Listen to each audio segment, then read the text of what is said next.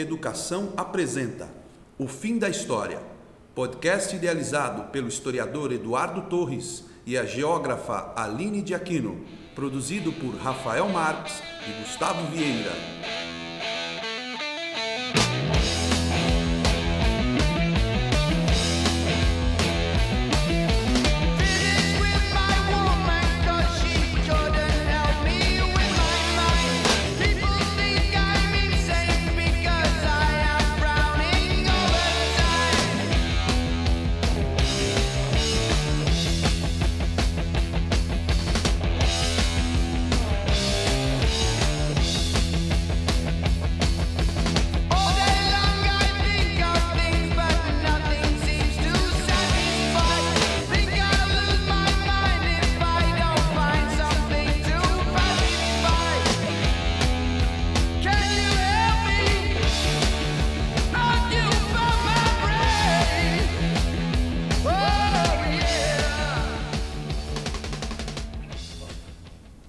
Boa tarde, pessoal. Estamos aqui de novo, no fim da história. Estamos chegando, estamos de forma misteriosa, vou falar para vocês, estamos no final de junho e no começo de julho. E estamos com os dois temas que vamos a discutir hoje. O primeiro, a guerra comercial, nós vamos terminar né, o, o nosso projeto da China, então desde os Isso. 30 anos de Tiananmen até agora a guerra comercial.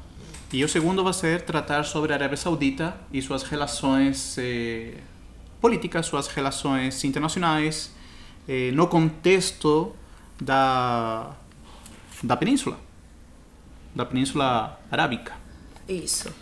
Eh, lembremos que estes são assuntos que eventualmente vocês podem trabalhar para um vestibular, eventualmente poderiam cair num vestibular, né? Hoje em dia nós sabemos que a prova cada vez se caracteriza mais por ser democrática. E que significa isso? Que vai cair absolutamente de tudo para tornar a vida um pouco mais complicada, né? Exato, é provavelmente a guerra comercial.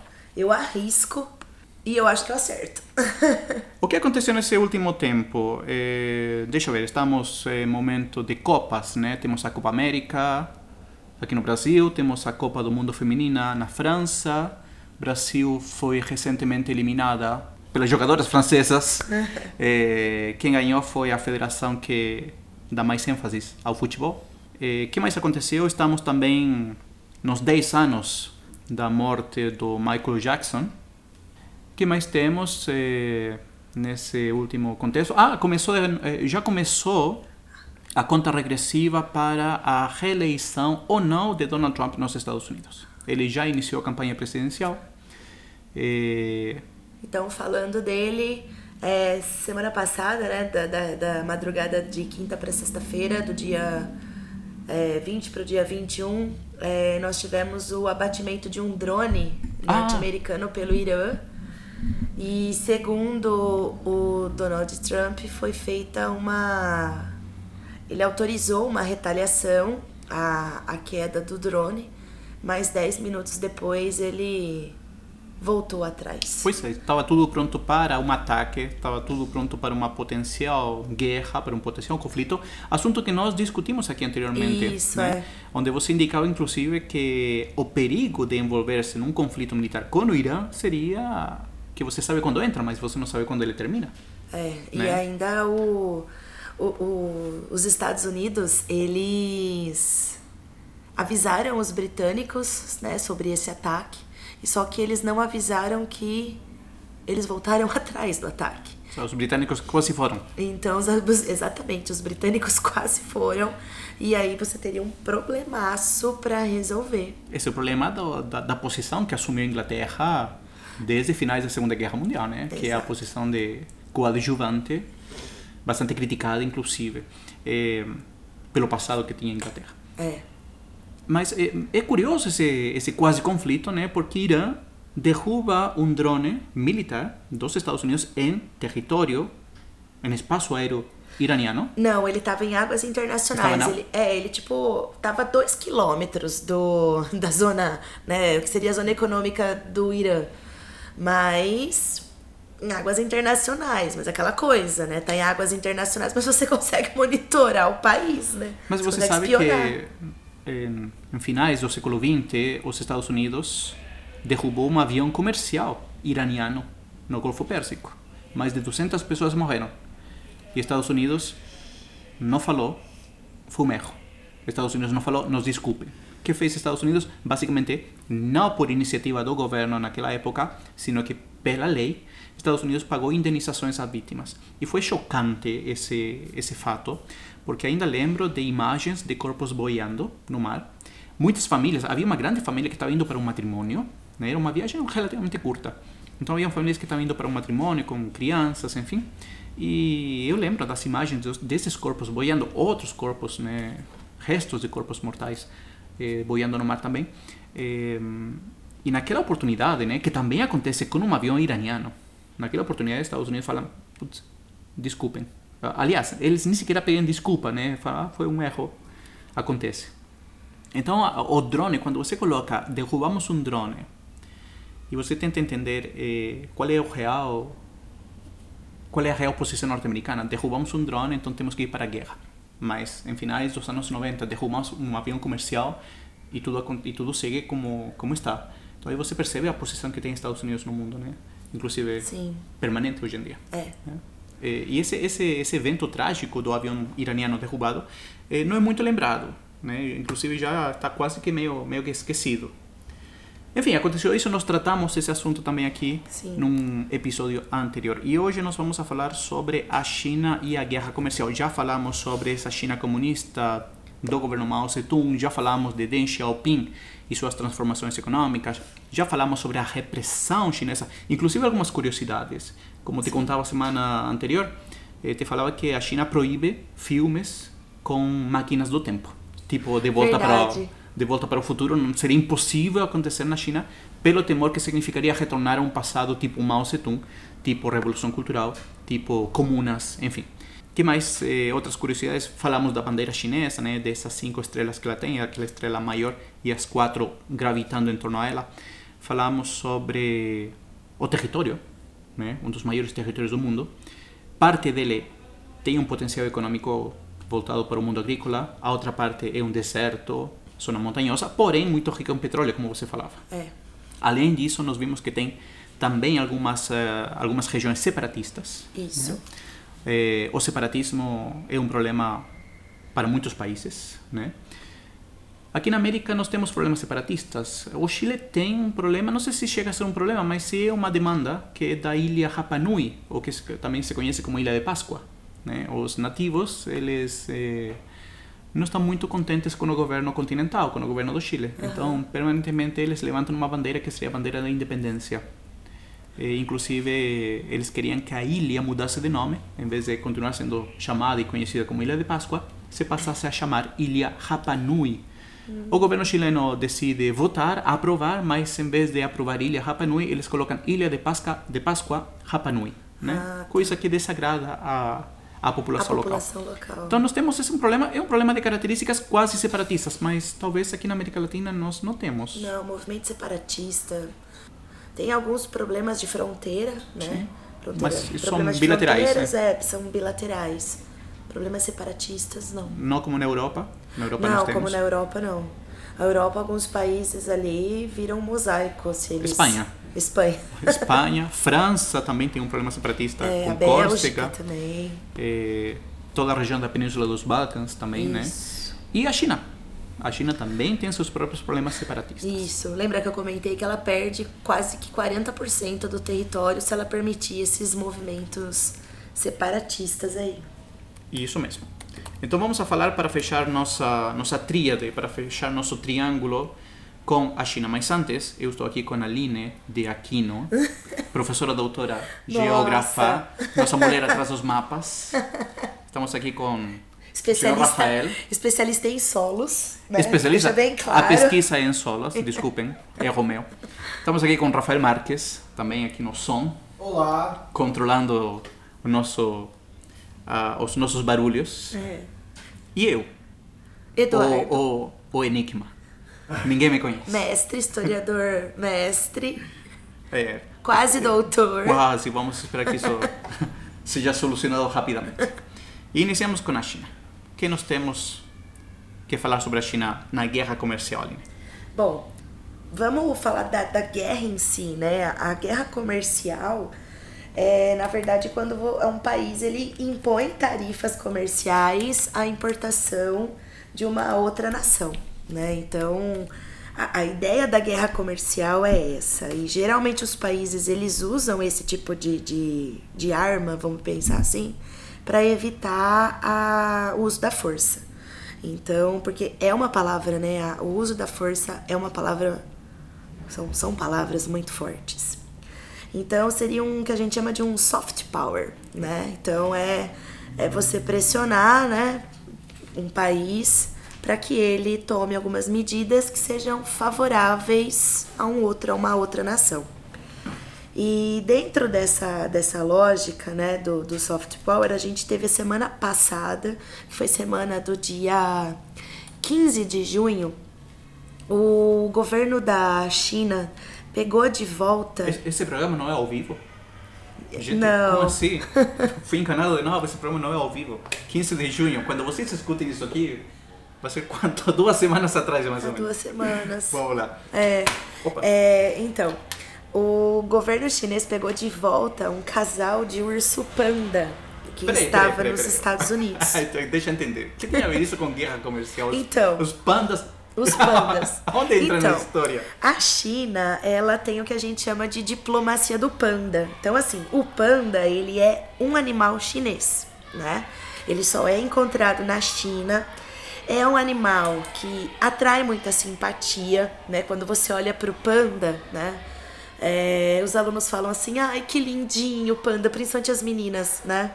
Então ele atrai simpatia e é um animal que está em extinção. Então, quando um país ele tem boas relações com a China, ele ganha um casal de pandas.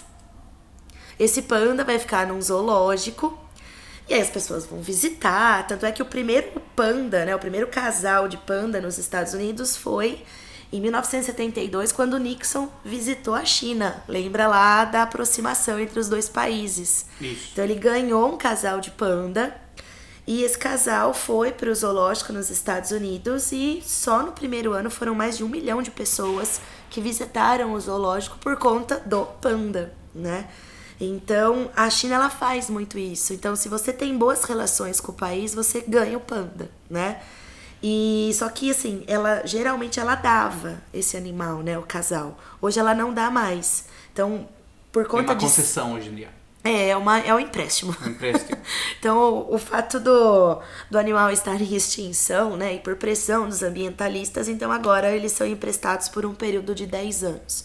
E aí, o último país que ganhou um panda foi a Finlândia, né? O ano passado, em 2018, eles ganharam um panda por conta do centenário de independência da Finlândia. O ano passado foi 2000 e... 2018. Ok. E... Isso mesmo, estamos no contexto. Lembremos que a Finlândia pertencia ao território do Império Russo, né? E em 1917 nós tivemos a Revolução Russa, onde muitas fronteiras vão ser destruídas e a Finlândia vai aproveitar esse momento para se mandar sozinha. Ah, então, então tô certa. E aí, coincidentemente, no ano passado, né, a Finlândia aderiu à política de uma única China, de uma China. Então, ela ganhou um casal de panda. Ah, legal. então, se você tem boas relações com a China, então você ganha um casal de panda. Então, isso é bem. É um reconhecimento. É um reconhecimento, exatamente isso. E o que acontece agora, hum, nesse. Nesses últimos dias, né, que eu disse dia 15 de junho, a China pegou de volta o casal de panda que estava nos Estados Unidos. Exatamente por conta dessa guerra comercial entre os dois países. Então, eles pegaram de volta o casal de panda. E o que marca, né, o, essa guerra comercial, essa queda de braço, vamos pensar assim, entre os dois países. Então, é lógico que, que o que está por trás da, da guerra comercial é toda uma questão tecnológica. Então, o pano de fundo da guerra comercial é a batalha tecnológica. Então, é, a questão comercial se resolve de modo muito rápido. Você tem a OMC, que é a Organização Mundial do Comércio, E essa organização ela é responsável por fiscalizar o comércio internacional e de resolver impasses entre os países, né? Então, só que isso vai muito além de uma simples guerra comercial e que não é resolvida de forma tão fácil assim. Começou em março de 2018 Começou, no governo Trump. Isso, na verdade começou antes, né? Começa com as eleições do Trump. Com as Ele- promessas. Isso, com as promessas dele. Ele a ideia do combate aos produtos made in China, né?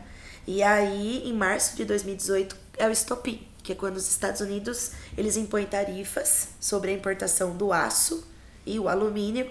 Então, o aço 25% e o alumínio 10%.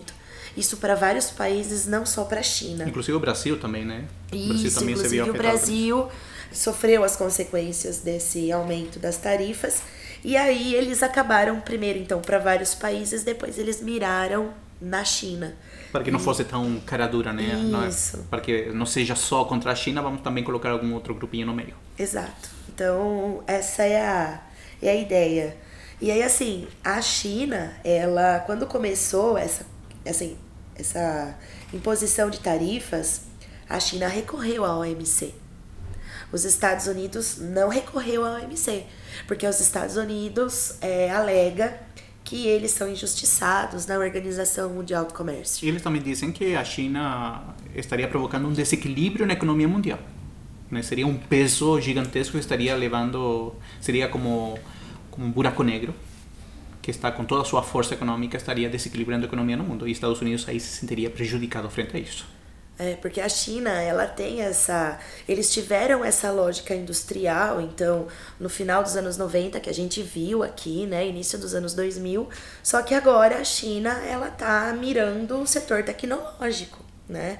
Então, o que os dois países estão fazendo hoje é uma corrida por quem desenvolve mais produto de tecnologia.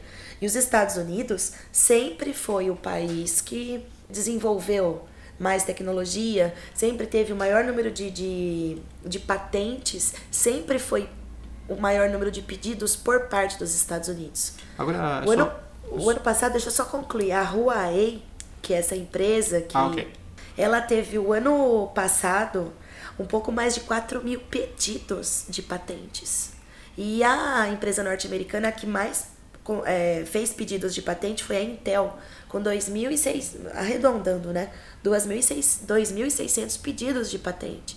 Então a China, ela, ela tá vindo nessa, nessa corrida tecnológica de forma bem significativa. Você comentava no capítulo anterior, no episódio anterior, que a China passou a ter legalmente, aliás, que a China tinha legalmente que participar com um parceiro chinês cada vez que uma empresa de tecnologia se É, instalasse no exatamente. território. É, quando a e Chi- ele, é. nesse, nessa parceria, ele aproveitava de aprender, de copiar, e logo depois que essa parceria se rompia, o chinês ficava com o conhecimento. Isso, porque a China, o desenvolvimento tecnológico deles começa exatamente assim. Então você pega um iPhone, por exemplo, né? Desmonta, copia, monta de novo, vê se funciona. E isso era legalmente possível na China por essa Era lei. porque as empresas, elas obrigatoriamente elas tinham que ter um sócio local que se acabava se apropriando disso, do conhecimento, do conhecimento e daí passava a produzir da mesma forma, com outro nome. com outro nome. E isso terminou. Oi? Por pressão Por internacional pressa- acabou. É, isso hoje acabou na China. Agora, o que eu queria tocar era que essa guerra comercial é uma guerra entre Estados Unidos e a China. E esses eh, dois grandes países, as maiores economias do mundo, hoje em dia, podem provocar um impacto nos outros países. Né? Eh, quando Estados Unidos, quando o governo Trump vai impor essas tarifas, essas taxas ao aço e ao alumínio chinês, a China vai responder, né? Uma, vai tomar uma retaliação frente a isso. E É. ela vai aumentar os preços dos alimentos, dos commodities É, norte-americanos. Isso, é, é, uma, é uma política da China. Isso. Então, se você aumenta as suas tarifas, eu vou aumentar as minhas. Isso a China já deixou muito claro. Agora, Eduardo, é, o que os Estados Unidos não contava, e eu acho que o que está virando pesadelo deles, não sei se a gente pode chamar assim ou não, mas é que a China, ele está implementando essa série de, de medidas, né? Então, esse combate a esses produtos made in China, a China Mobile foi descartada, agora problemas com, as, com a Huawei, talvez a gente fale um pouquinho disso daqui a pouco, tá fazendo a China se aproximar de outros países, como a Rússia, por exemplo, que também foi prejudicada. Países, países por fora, eh, países que historicamente têm uma relação tensa com os Estados Unidos. Isso, então, por exemplo, com a Rússia, os Estados Unidos fez várias punições comerciais para a Rússia por conta da anexação da Crimeia e depois aqueles casos de estar tá envolvindo com as eleições de 2016. Lembra os disso? hackers. Isso. que a gente também está então... sabendo muito deles hoje em dia. Os hackers, né? Naquele então... momento os hackers não inventaram nada, só pegaram, né? Aqui só inventam. Enfim. Aí, então, Aí, naquele período, a, a Rússia precisou se virar, então vou achar outros parceiros comerciais. A China está fazendo a mesma coisa. Então, se você está impondo tarifas alfandegárias maiores, eu vou aumentar também as tarifas, mas eu vou buscar mercado em outro local. Pois é, aí você vê o que vimos a semana passada também, que foram sobre os parceiros comerciais chineses na América Latina. Com essa nova rota da seda, né? Onde Sim, nós vimos já que tem Equador e Chile. Agora, por que os países latino-americanos têm uma propensão por inclinar-se à China? Pelo passado também das relações com os Estados Unidos, né? Um país que promoveu permanentemente golpes militares.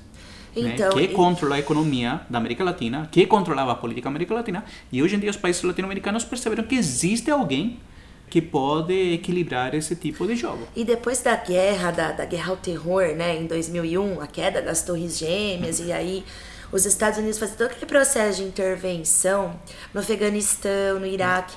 Em outros países, de uma certa forma, isso fragilizou um pouco a imagem dos Estados Unidos. Pois é. E a China já vem para o lado do diálogo, né? E um país que eu esqueci agora, que também nós falamos sobre ele no, no episódio anterior, foi a Índia. Isso. Que historicamente muito mais próximo, uma história recente, mais próximo dos Estados Unidos, porém que vem criticando o governo norte-americano pela imposição de tarifas, porque a Índia também se vê prejudicada por essa imposição de tarifas. E, e, e aí, complementando e até finalizando, né, o que a gente que eu estava comentando, então a China se aproximou da Rússia, então os dois países eles estão nessa pegada de, de, de trocar mais fazer acordos, inclusive eles fizeram vai fazer uma ponte ali em cima do rio Amur, que é o rio que faz fronteira entre a China e a Rússia.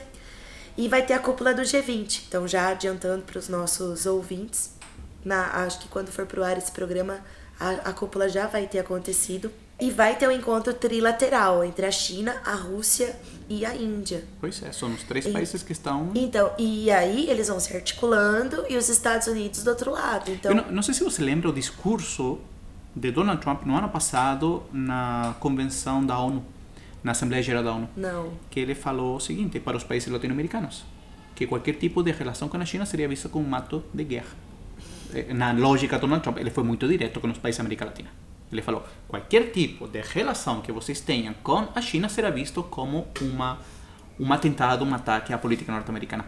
E isso me fez lembrar da, da doutrina Monroe, né? De uma renovação da doutrina Monroe a América para os norte-americanos.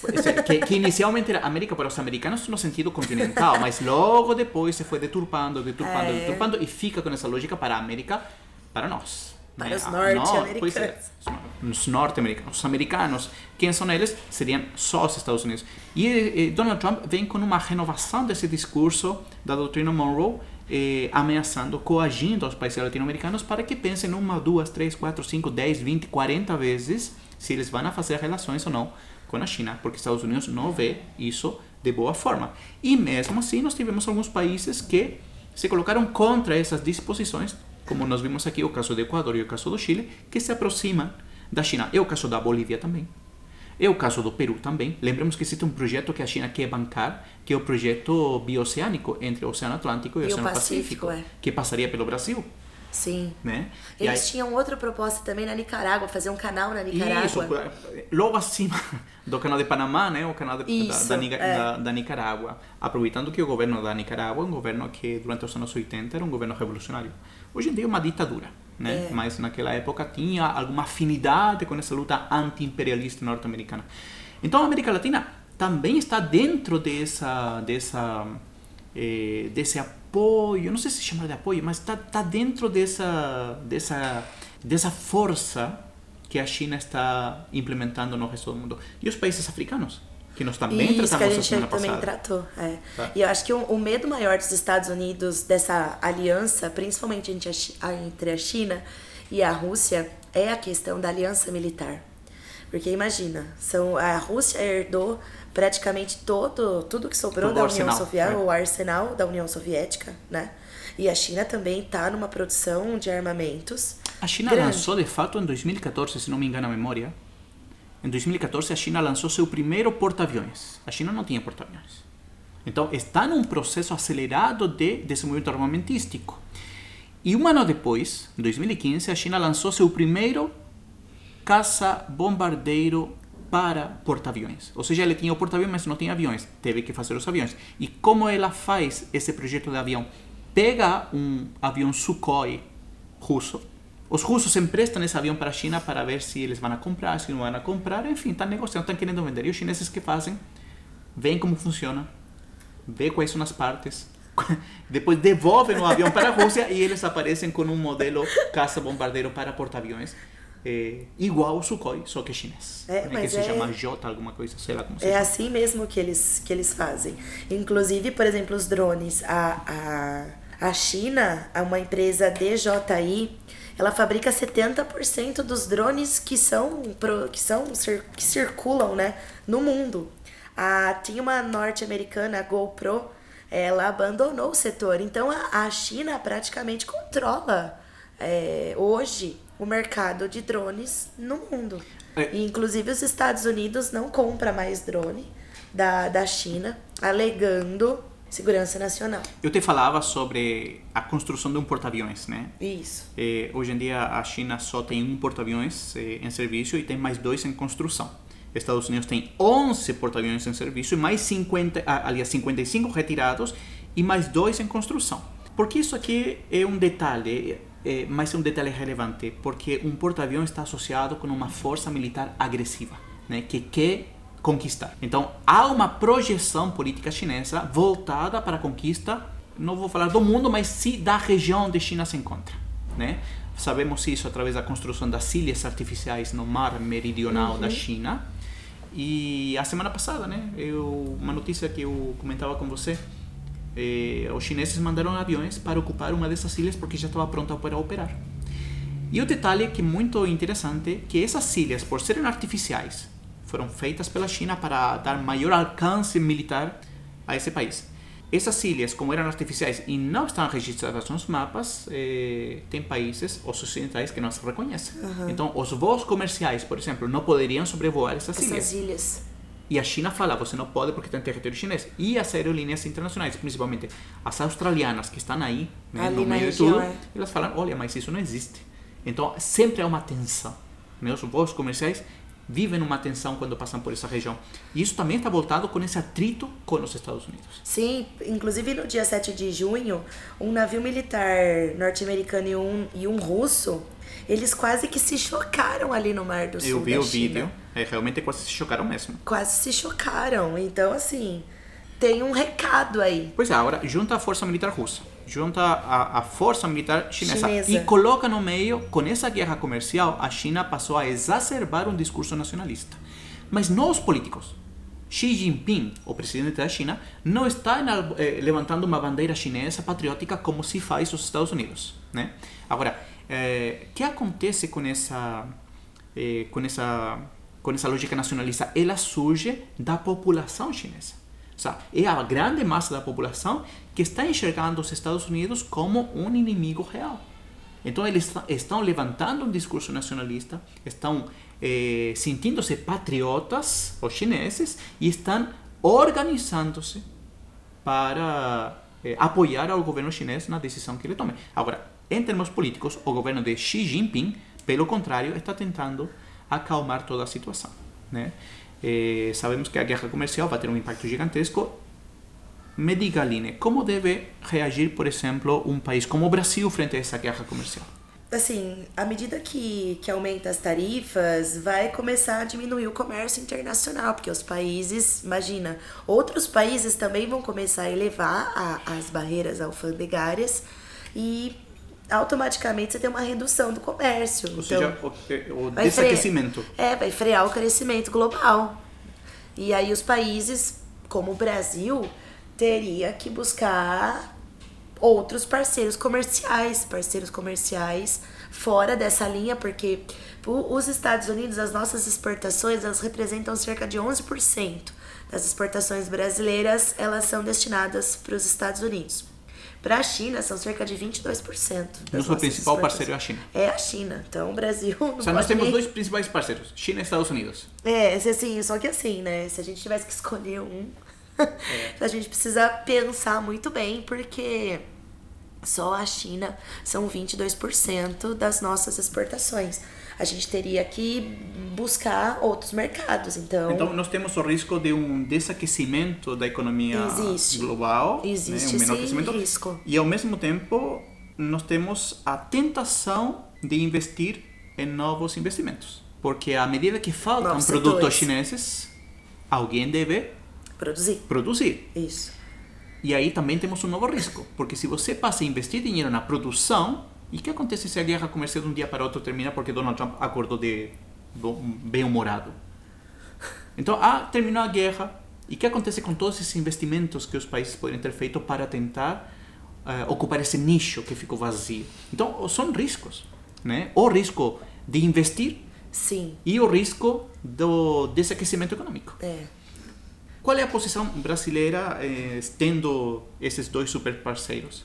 O governo brasileiro se inclinou inicialmente por aproximar-se dos Estados Unidos. Sim, certo? mas- Com todo um discurso ideológico. Sim, o, o, o governo brasileiro, ele é logo eleito, né, e, e até mesmo depois de alguns meses de governo, ele tem esse viés de se aproximar mais dos Estados Unidos.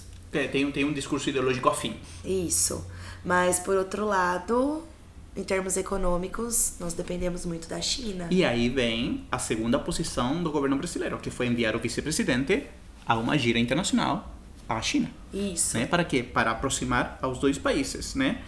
Eh, Inclusive, na cúpula do G20, o governo brasileiro tem um encontro com o presidente norte-americano. tem ó, no G20 o Brasil se vai encontrar com o presidente dos Estados Unidos, com o presidente da China que tem uma tem uma A gente deve, quase, né, né? convidar para tomar um café. Mas sabe que é, é chamativo é que ele se vai encontrar com o príncipe herdeiro da Arábia Saudita, que é Oh. nosso segundo assunto que é virá Isso. agora, né? Agora, segundo um professor da Universidade Chinesa de Hong Kong chamado James Downs, que ele é professor de políticas comparadas, ele fala que o Brasil deve ter uma posição de ficar em cima do muro.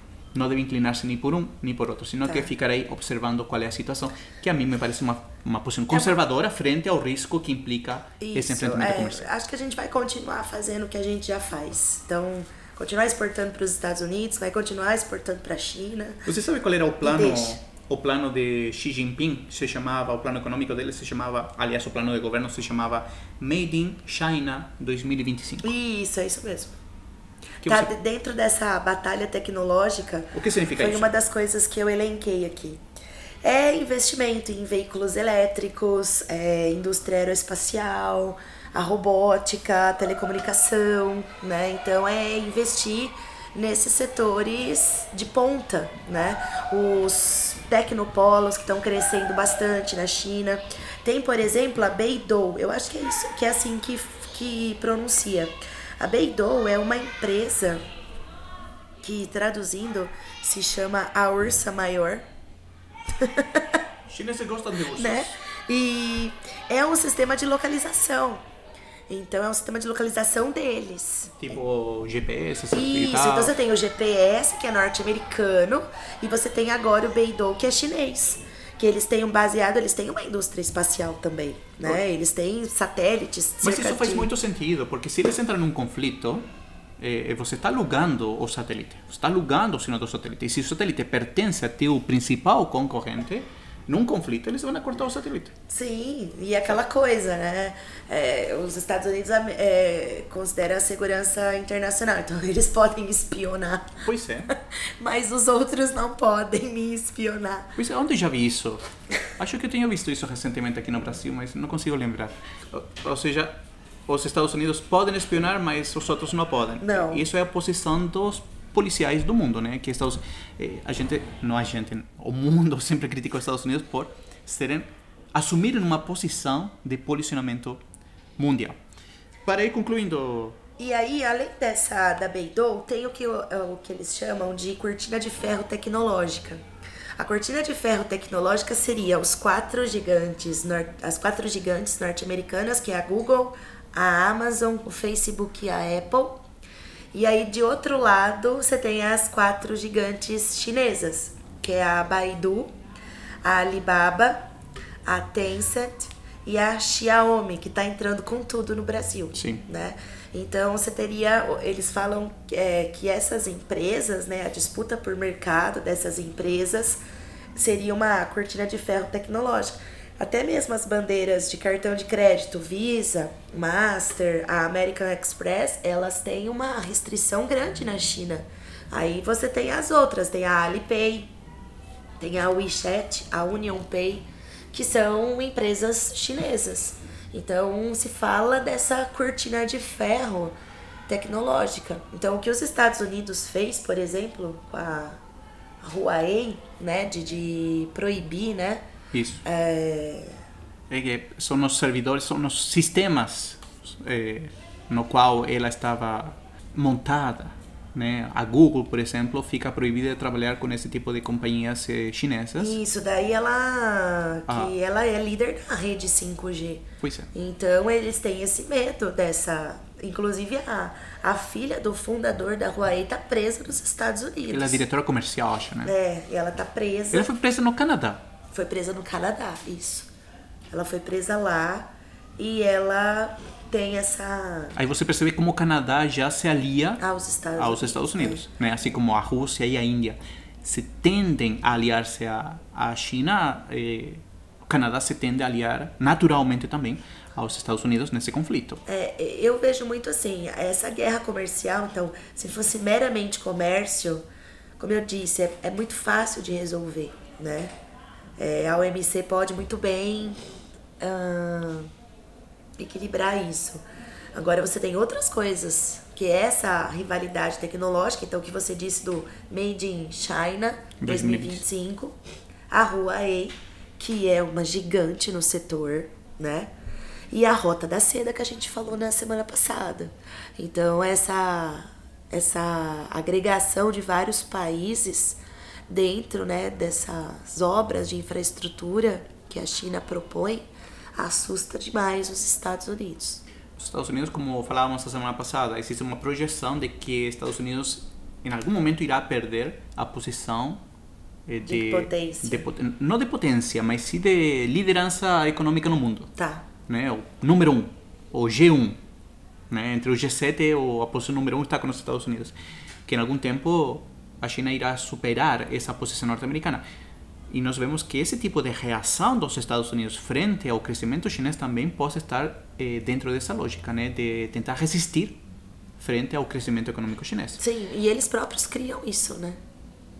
Então quando você pega, por exemplo, ah, pune a Rússia, agora pressiona a China. Por outro lado, esses países, eles vão criar uma outra forma de negociação, né? Quando você ameaça um país, né, fazendo intervenção, cria-se uma hostilidade, Muito bem. né? Acho que assim a gente cumpre com o nosso papel de trazer três episódios com a China, Com a né? China. o crescimento desde a Revolução Chinesa, as transformações econômicas com Deng Xiaoping e hoje em dia eh, o papel relevante que tem na economia e na política do mundo. Só para terminar, Aline, você gosta de comida chinesa?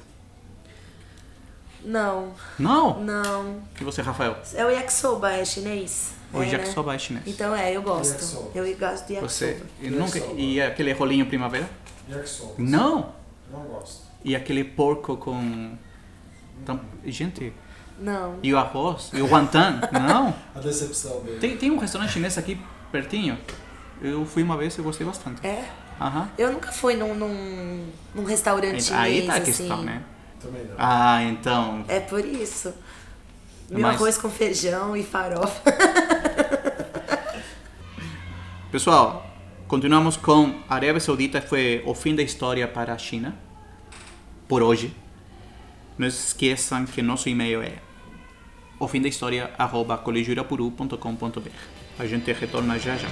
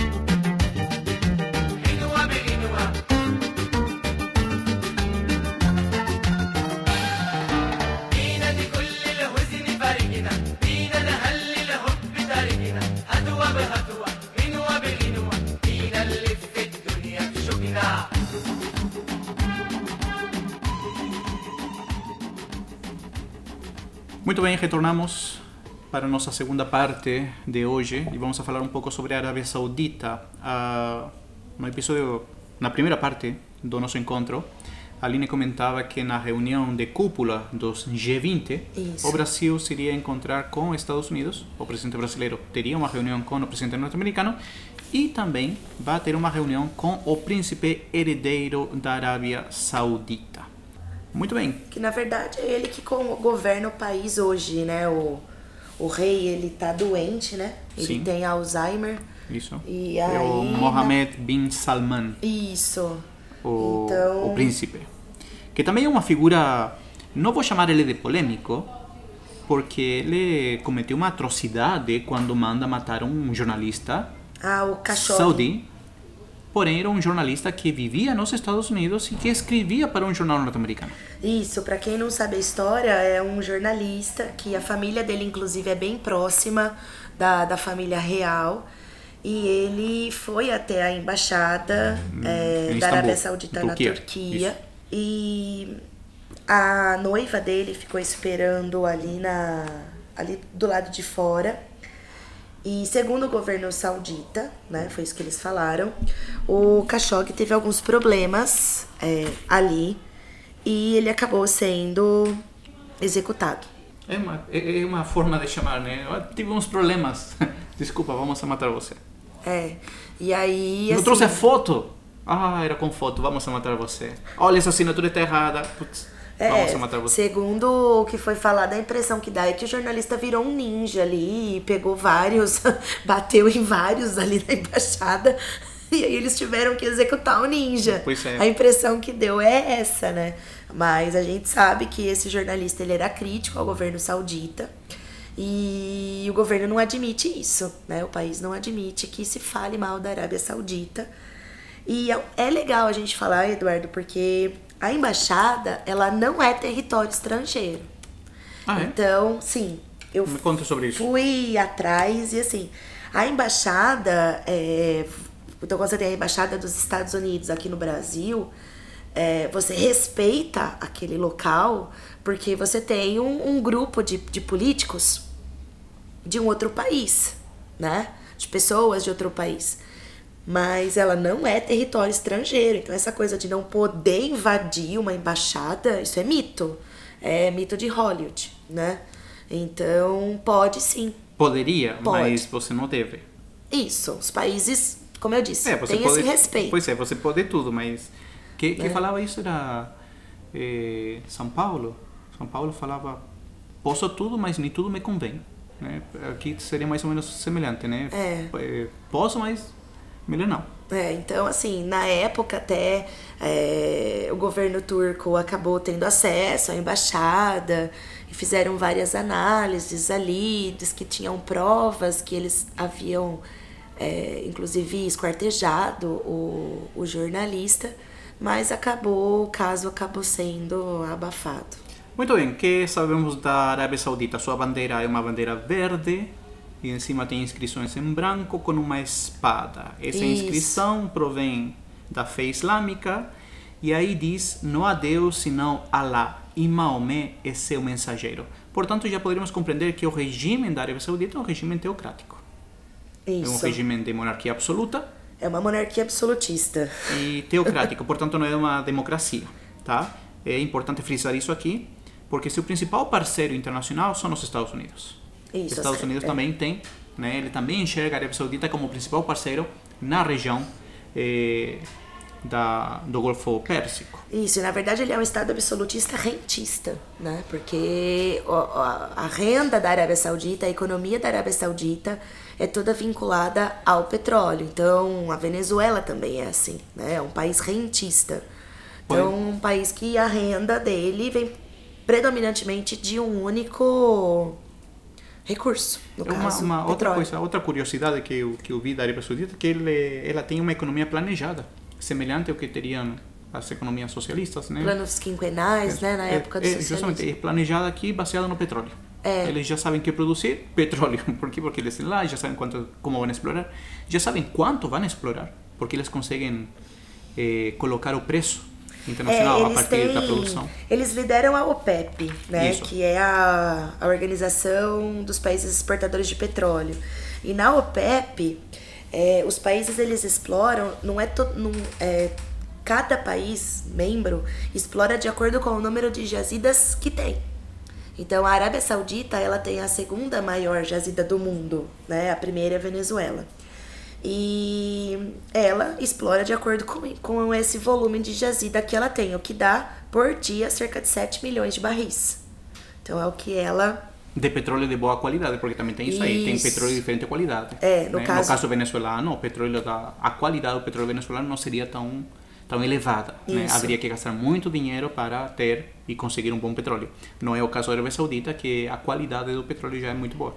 Para que fique um pouco mais claro, a Arábia Saudita produz um quinto do petróleo. Aliás, tem jazidas comprovadas de um quinto de todo o petróleo do mundo, ou seja, é bastante coisa.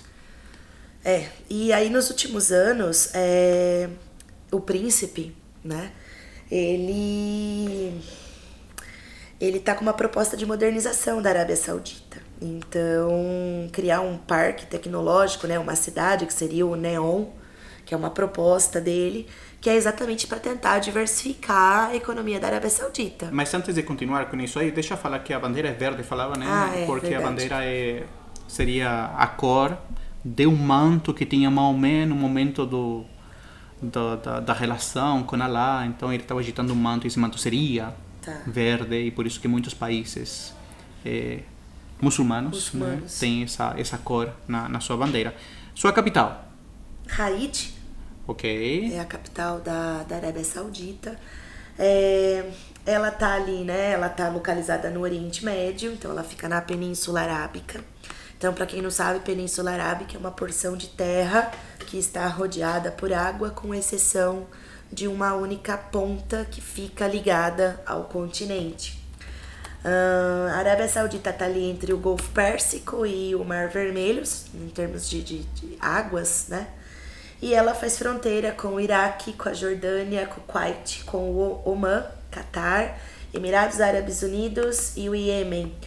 É, o que dá cerca de 2 milhões de quilômetros quadrados, isso arredondando. Mas né? eh, tem também aí uma, uma coisa que ela tem um monte de fronteira e tem algumas fronteiras que ainda não foram totalmente eh, eh, negociadas. Né? Sim. Tem algumas fronteiras que são relativamente novas, que datam de 1970, tem outras que são de 2001 e tem algumas que ainda estão em processo de negociação. É, tem algumas áreas que ela quer anexar para ela, né? Como é o caso do Iêmen, Pois é, que nós temos aí uma, uma grave situação humanitária. Todo mundo fala de outros lugares, claro, porque estamos muito mais próximos desses em termos eh, geográficos. Mas a situação humanitária do Iêmen é lastimável.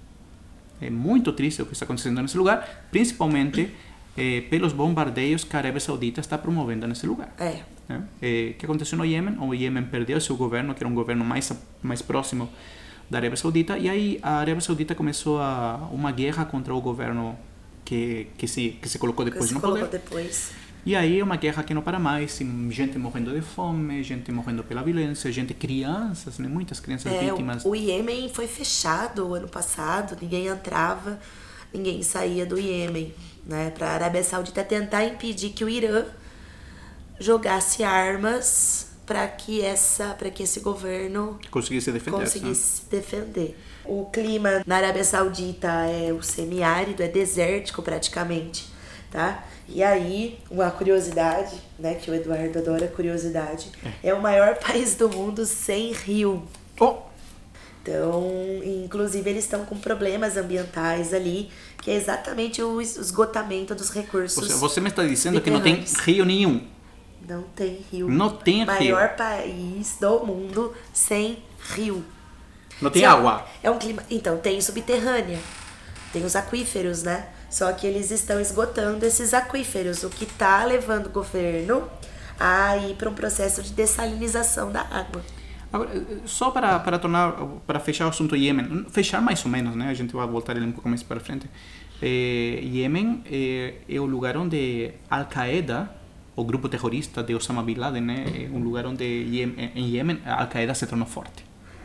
né? Então aí você vê um pouco por que a Arábia Saudita também bombardeia, eh, sabendo que o principal parceiro são os Estados Unidos, ou seja, também é uma relação aí mais ou menos de controlar o que está acontecendo nessa região em termos de surgimento ou de, de, de, fortalecimento desses grupos terroristas.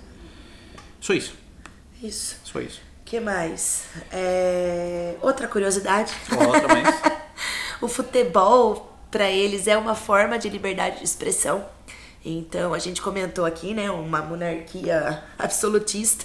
Ditatorial, inclusive. né? ditatorial. Então, assim, é, quando tem o que tem o futebol na, na Arábia Saudita e o campo de futebol é uma forma das pessoas é, Extravasarem. extravasarem. Então, imagina num estádio as pessoas gritando ou exigindo ou colocando alguma questão em pauta. Você não sabe quem falou, né? Você não vai mandar matar 70 mil pessoas. né? É, não sei, não sei. Mas geralmente é um espaço onde a população saudita é, reivindica algumas questões. Muito. Que é o, o campo de. exatamente o campo de futebol. Outra curiosidade, a Arábia Saudita se chama assim pela família real. Isso. Não sei se é uma propriedade privada. Parecerá, né? Porque se é uma família, né? É, é o. O nome Saud. do país é o nome da família, Isso, né? que foi é a- fundado pelo Abdul Aziz Ibn Saud, Isso. né? Al Saud, então seria Arábia Saudita eh, pela pela família real. É, propriedade privada, né? Porque você tem uma população hoje na Arábia Saudita de 25 milhões? não, 33 30. milhões de pessoas. Ok. Você vai ter uma família real, vai ser quanto ali? Mais ou menos umas 3.500 pessoas da família real, Por que não? né? Mais ou menos isso. Eh, Então, família real entendamos que é a família real que está no poder, Isso. mais os nobres que estão em torno a ela, né? é, que tem outra série de príncipes, né? Lá tem Isso. muito príncipe, tem muito xerife, né? Antigamente tinha os xerifes, tinha toda essa essa administração territorial e cada um deles fazia parte da nobreza local que logo depois passou a simplificar-se chamando-se príncipes. É. Então a família real é uma família eh, importante, não comparada aos 33 milhões de pessoas, mas é uma família importante. É, e aí ela acaba controlando praticamente o todo o governo. Então, boa parte da, do, do governo, né, da monarquia, é formado por pessoas da, da, família, da família real. Eu te falava que era um país eh, que é um país teocrático, porque ele, eh, a Arábia Saudita não tem constituição. Não, ele se é uma- rege pelo Corão. É a lei fundamental, né, do governo que tem como base o Corão. Pois é. E então todo tipo de, de decisão jurídica é tomada a partir da, da interpretação religiosa. Né? Isso. E, e é um governo tremendamente. Não sei se conservador é a palavra apropriada, acredito que que, é. não. Não acredito que não. É, acho- acho que conservadores. Tem conservadores à moda, Ah, moda tá. britânica. É, eu acho que. Né? Tá. Então não, não é conservador nesse É, tipo. Ultra conservador. hiper sim poderia ser eh, poderíamos simplesmente chamar de teocrático religioso é um governo teocrático religioso que toma decisões a partir do Corão por uma influência que teve no século XVIII pelo uabismo Isso, o- o arabismo, não é? Eu falo arabismo. uabismo o abismo e tem três nomenclaturas tem três formas de falar isso aí Tá, então. O abismo seria uma forma de moralizar a religião, né? Já no século XVIII se enxergava que a religião estava um tanto desmoralizada, então para moralizar apareceu um líder e ele vai a impor essa lógica desse o abismo para tornar mais rígida a, a crença na fé, né? Tornar mais rígida a fé islâmica na região. E justamente esse abismo se vai aliar com o senhor daquela área, que já era da família Saud, e aí eles vão construir o seu poder e vão crescendo na região também, crescendo-se em termos de conquistas militares. Isso no século XVIII. É, e quando a gente fala que a Arábia Saudita financia terrorismo, né? É muito comum. Ou seja, eles lutam no Iêmen, entre outras coisas, que é o lar do Al-Qaeda, a base da Al-Qaeda, Mas, exemplo- eles também financiam grupos terroristas. É, por exemplo, o, o Estado Islâmico, muitas famílias dão o dízimo, davam o dízimo para o Estado Islâmico. Então, Osama Bin Laden? Osama, É, Osama também Bin da família- Laden, também ele é da família saudita. A família dele é saudita. E eles financiam porque dentro do governo você tem muitos wahhabistas fundamentalistas que acreditam nesse conservadorismo, nesse ultraconservadorismo. Então eles financiam esses grupos, eles dão dinheiro. Inclusive, da mesma forma como eles financiam grupos terroristas, eles financiam também universidades europeias para as cátedras sobre o Islã, porque eles querem eh, promover o estudo islâmico em Ocidente. Só que Isso. esse estudo islâmico está direcionado para pessoas que saíram do mundo norte-africano, do mundo da, da Península Arábica, ou seja, de várias pessoas de formação muçulmana, de origem muçulmana, onde eles vão lá, entram nesses cursos, aprendem graças ao dinheiro que está sendo enviado pela Arábia Saudita, e também a Arábia Saudita, nesse propósito, nesse esforço que ela faz investindo dinheiro nisso aí, está sendo acusada de promover o extremismo muçulmano na Europa. Também a Arábia Saudita, se ela própria, tem como política a promoção de construções eh, no mundo inteiro das suas eh, dos seus Mes- templos, é das suas mesquitas, templos, Sim, é. das mesquitas. Eles mesquita, promovem né? as mesquitas. Por exemplo, eles eh, enviaram dinheiro para a Alemanha para construir 200 mesquitas para os refugiados da Síria. Eh, e aí vem uma curiosidade, porque a Arábia Saudita propriamente se negou a receber a esses imigrantes sírios, a esses refugiados sírios. Ou seja, eh, eu não quero vocês aqui, eu quero vocês na Alemanha e lá eu vou promover o islamismo. E aí onde se fecha o círculo, que eles por trás de toda essa ascensão do extremismo islâmico na Europa. Claro, estamos falando eh, só sobre essas células terroristas que atacam ou que atacaram até pouco tempo atrás a Europa. Não estamos falando de todos os Sim. refugiados, não é nosso propósito. Como você disse, por ser uma monarquia, eles não têm legislativo, né? Então, o poder executivo, tanto o chefe de estado quanto de governo, é exatamente é o rei, o primeiro-ministro. É ele que é Mohammed o bin é Salman bin bin Yad Al-Aziz Al Saud. É esse o nome inteiro dele. E o herdeiro que é o Mohammed bin Salman. E Eles não têm, então, o poder legislativo, que eles têm um conselho consultivo, que em 2013 eles têm uma. São 151 cadeiras. E em 2013 eles permitiram que 30 mulheres ocupassem esse conselho. Ocupassem. Ocupassem. Sentassem lá. Isso. Então são 121 homens e 30 mulheres. Agora, eh, isso aí é importante porque estamos agora em junho desse ano, se cumpre um ano da determinação que permite que as mulheres possam dirigir. né? Era um país que não permitia que as mulheres eh, dirigissem carros. Era o único país no mundo que eles não permitiam. É. E até o ano 72, se não me engano, a Arábia Saudita também permitia a escravidão. É, exatamente. Eles têm, inclusive a população da Arábia Saudita, ela é bem heterogênea, ela não é homogênea, né? Então você tem os árabes, você tem os africanos, você tem asiáticos, aquela população ali da Ásia Central, porque eles vieram exatamente como escravos, né? Ali na região. Então, é uma, é uma população bem, bem heterogênea mesmo. Agora, estávamos falando sobre essa construção social, sobre essa teocracia, sobre essa falta de, de transparência, e aliás que não tocamos até agora, mas também a Arábia Saudita se caracteriza por ser pouco transparente. Ela não tem nenhum tipo de reconhecimento sobre direitos humanos. Não, Ela nada. recentemente permitiu, assinou um documento sobre direitos humanos onde ela reconhece quatro artigos só, mas ela não tem comprometimento com direitos humanos. E nem com tratados internacionais. Pois Tem é. vários tratados internacionais que a Arábia Saudita eh, se prontificou a, a assinar e não assinou. Nenhum deles. E também está uma instituição internacional que chama Human Rights Watch, que é sobre os direitos humanos, né? São os observadores sobre direitos humanos, que é uma organização muito séria, muito reconhecida e respeitada no mundo, pelo menos no mundo ocidental. E ela diz o seguinte, que a Arábia Saudita é um, é um, dos, é um dos lugares que tem mais violência contra crianças e contra mulheres, né? Inclusive existindo o tráfico de mulheres e o abuso contra crianças, né?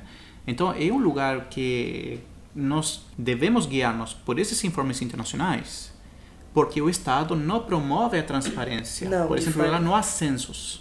Não, eles não têm tolerância religiosa também. Isso mesmo. Então, por exemplo, a única religião que pode ah, ser colocada em público é o islamismo. Isso, mas só na vertente sunita. Só isso, só na vertente sunita. E na se você é budista, se você é católico, você pode ter seu templo em casa, mas na rua, Sim, mas em casa, se você é delatado, sim, você não vai para a é, cadeia. questão. nem sequer em casa você pode.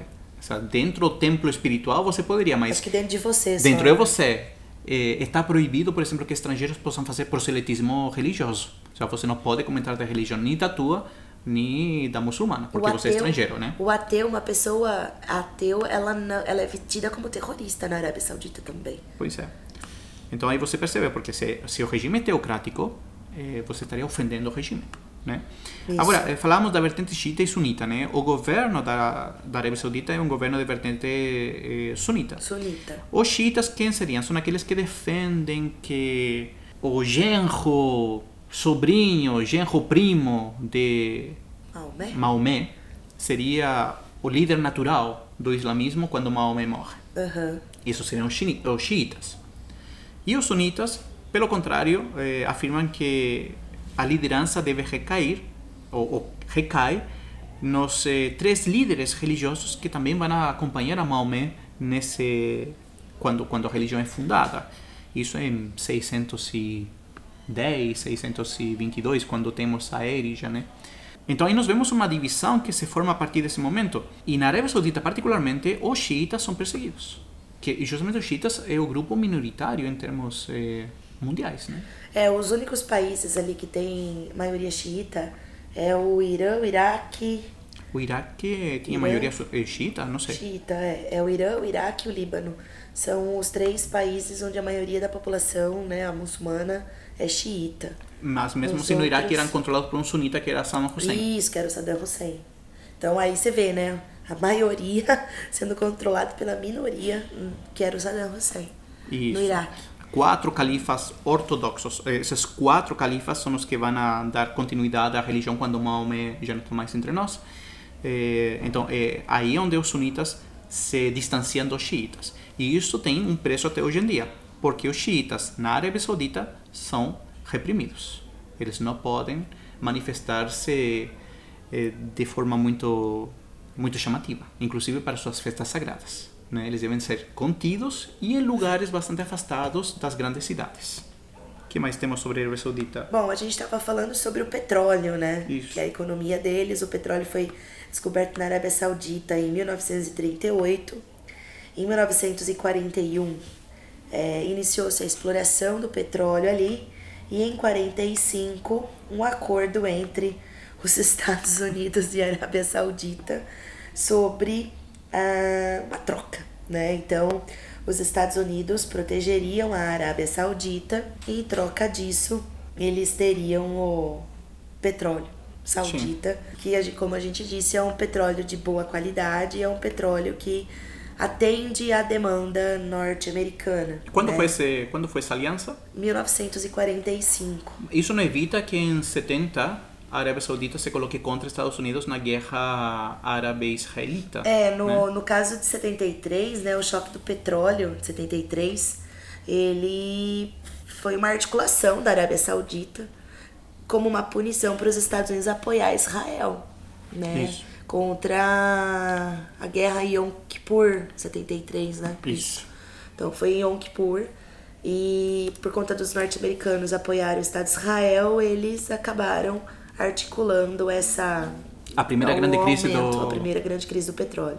Agora, em termos atuais, a Arábia Saudita está promovendo a modernização do país. a modernização do país, né, que seria uma seria a criação de um parque tecnológico ali, como uma forma de diversificação econômica, como a gente já disse, né? Eles compram muitas armas, são o país que mais comprou arma dos Estados Unidos em 2017, Compram até bomba nuclear do Irã, se precisarem, não é? da Paquistão. Do Paquistão. É, ah, do Paquistão. existe uma se cogita, né, em termos internacionais, Fofoca. Quando, saudita- cada vez que você fala cogita, é fofoca. É, porque o governo ali da Arábia Saudita não é muito transparente, como você mesmo disse. Mas eles financiam o programa nuclear paquistanês também. Então é uma forma deles terem uma arma nuclear, né? E eles têm mísseis balísticos. Então, coisa que muitas vezes se apega a outros países. Não, o exército né? deles é tremendamente moderno. Sim. Muito tecnologizado. Todas as máquinas de guerra que eles têm são basicamente norte-americanas. Então eles têm uma relação muito estreita com os Estados Unidos. E essa relação tem uma explicação, que é o petróleo.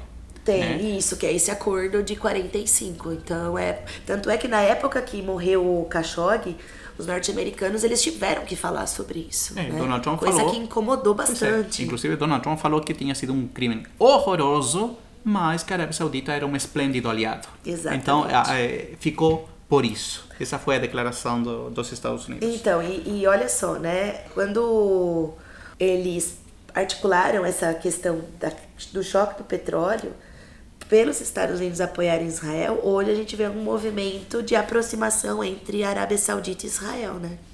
Sim. Porque eles têm um inimigo em comum ali. Quem é? Quem será? Deixa eu pensar.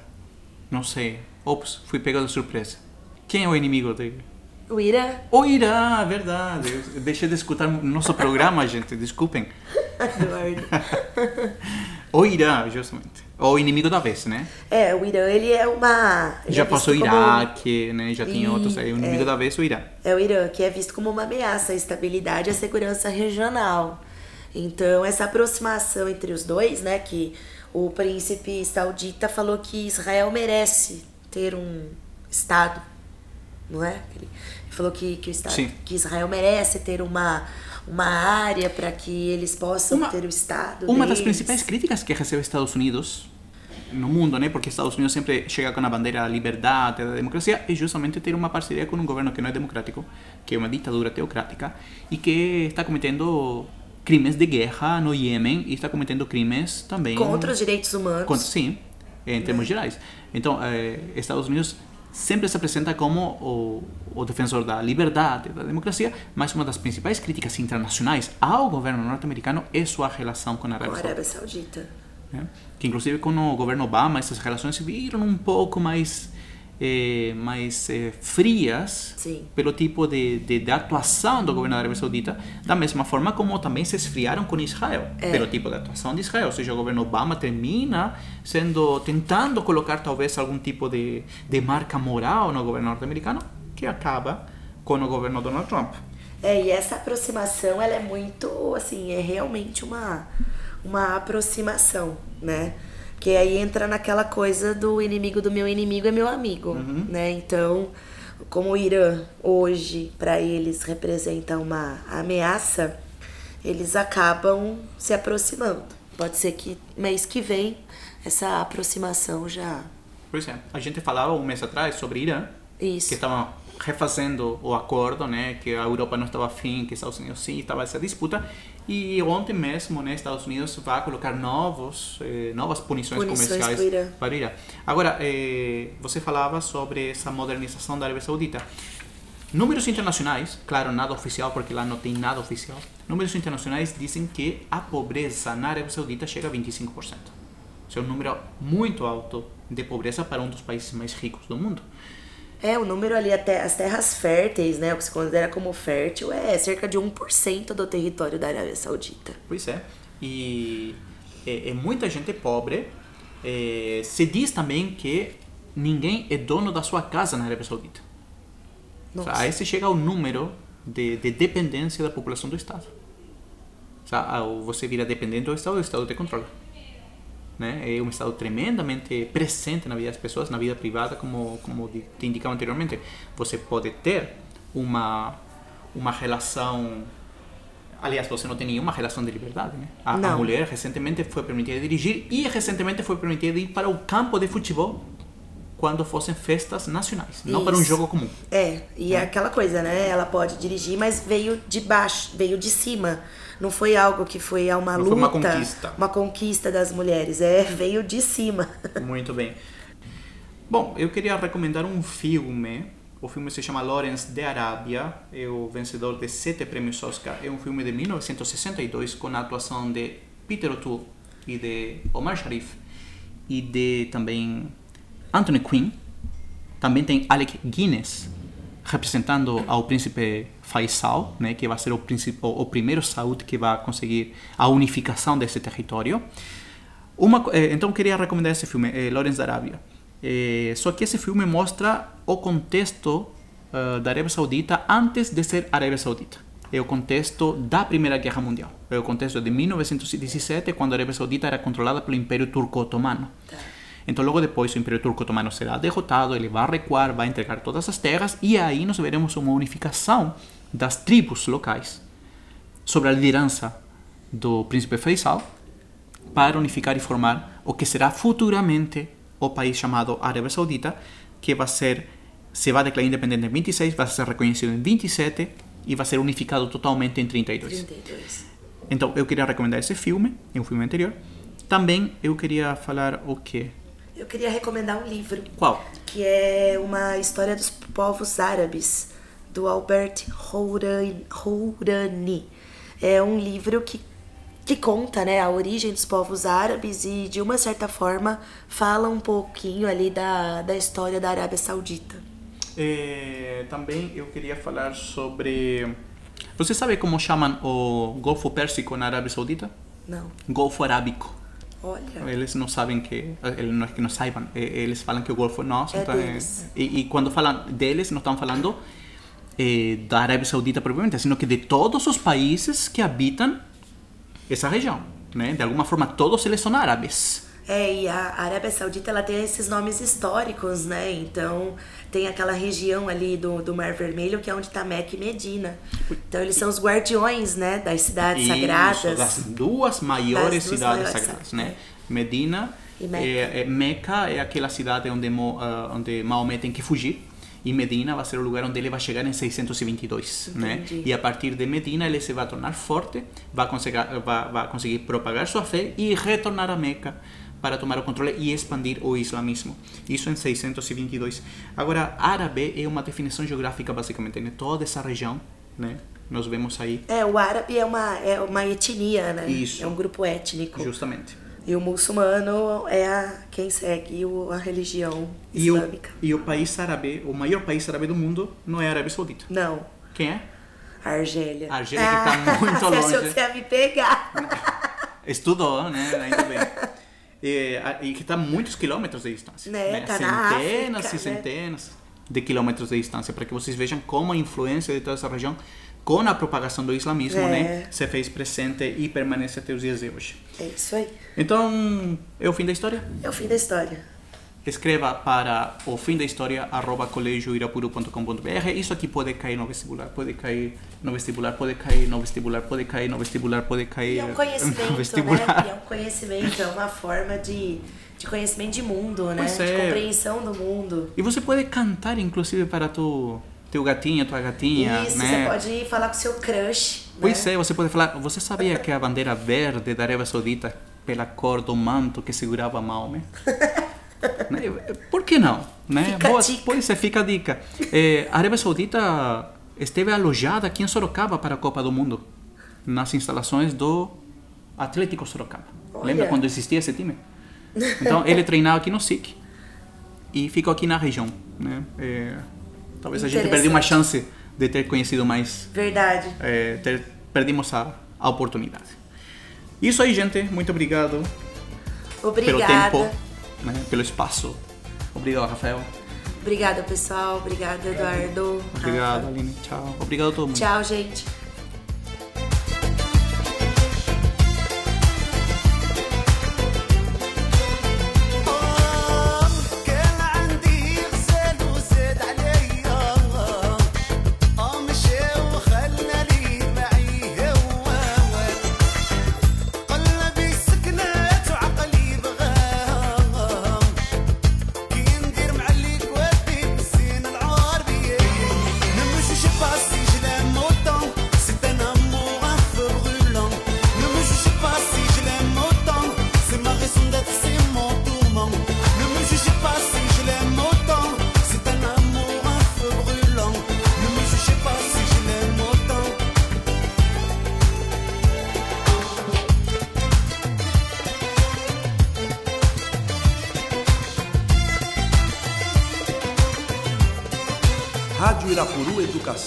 Apresentou O Fim da História.